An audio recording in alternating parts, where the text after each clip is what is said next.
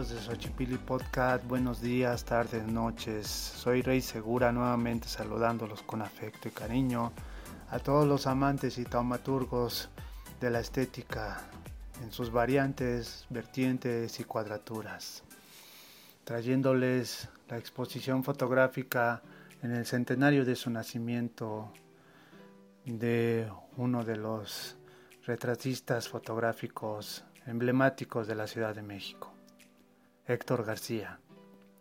Nacido en la Ciudad de México el 23 de agosto de 1923, el fotógrafo mexicano, como lo llamaba Carlos Monsiváis, el fotógrafo de la ciudad, es reconocido por su extensa obra que retrata la vida del México de mediados del siglo XX. Reportero gráfico o fotoreportero, como se hacía llamar a sí mismo, trabajó para distintas publicaciones como El Mañana, El Siempre, Revista de América, El Times, Life Cruzeros, Novedades. Recibió en tres ocasiones el Premio Nacional del Periodismo, el Premio Nacional de Ciencias y Artes e ingresó a la Academia de Artes.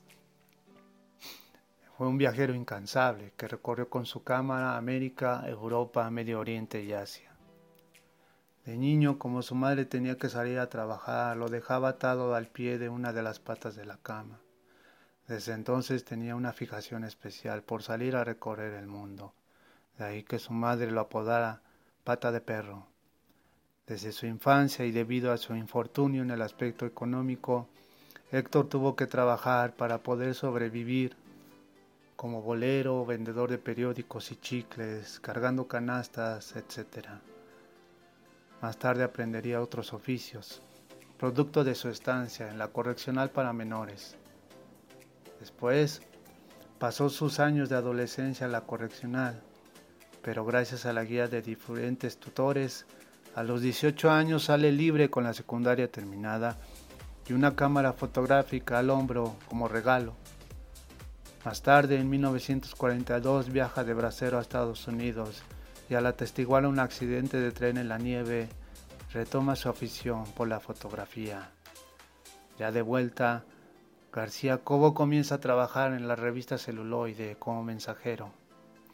A través de contactos ingresa al Instituto de Artes y Ciencias Cinematográficas, donde aprende el oficio gracias a grandes fotógrafos de la época como Manuel Álvarez Bravo y el inmortal Gabriel Figueroa. A pesar de la censura de esos tiempos, publica un fotoreportaje del movimiento estudiantil del 68, por el que obtiene su primer premio nacional de periodismo. Relata el artista óptico su llamada a la revelación y lo que lo distinguiría como un verdadero cronista del retrato. Nos dice, ya empezaba a oscurecer y para salvarse no había otra cosa más que correr y a la carrera, en mi caso, tomar las fotos que se pudieran.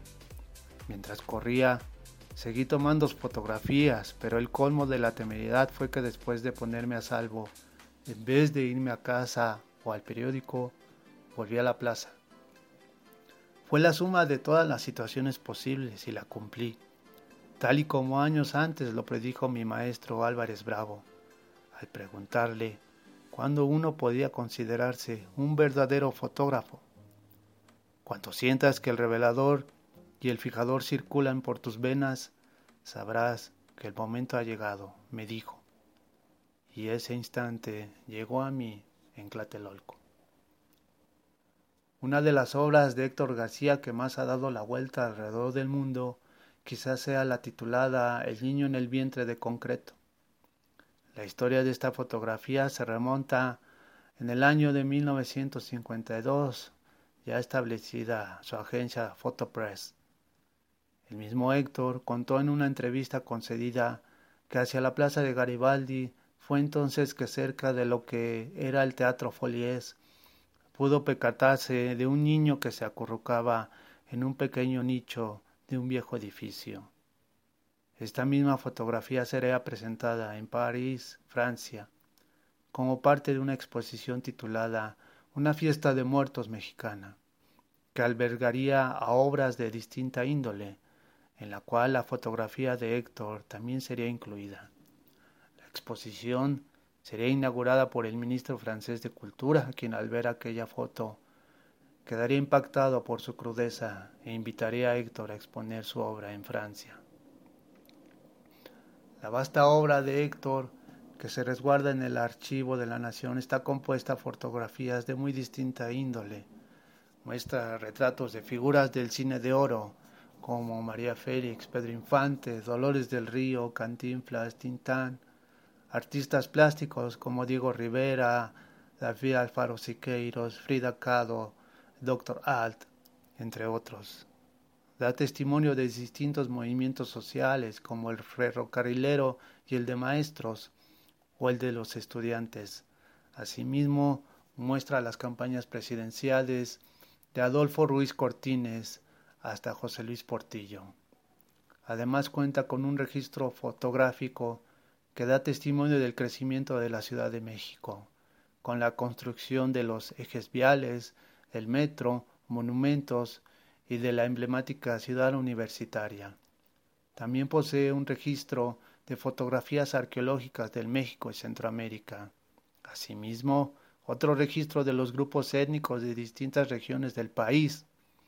Tal es el caso del trabajo que realizó junto a Fernando Benítez para su libro Los indios de México, del cual se desprende el trabajo de Héctor una crónica fotográfica llamada Semana Santa Cora, la cual da origen a una exposición en el Museo de Ciencias y Artes y a un documental presentado en el Festival de los Pueblos, reseña del film de documentación social de Florencia, Italia, en 1972.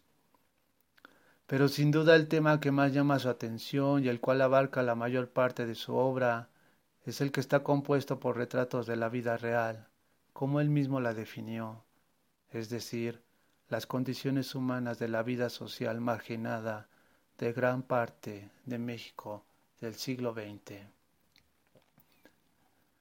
Esta exposición reúne una selección de 50 fotografías realizadas en la Ciudad de México en espacios en penumbra, sean los aparadores de la calle que requieren de la luz artificial y que aparecen como dioramas, los umbrales y los portales, o bien directamente los espacios públicos transformados por el ocaso del sol.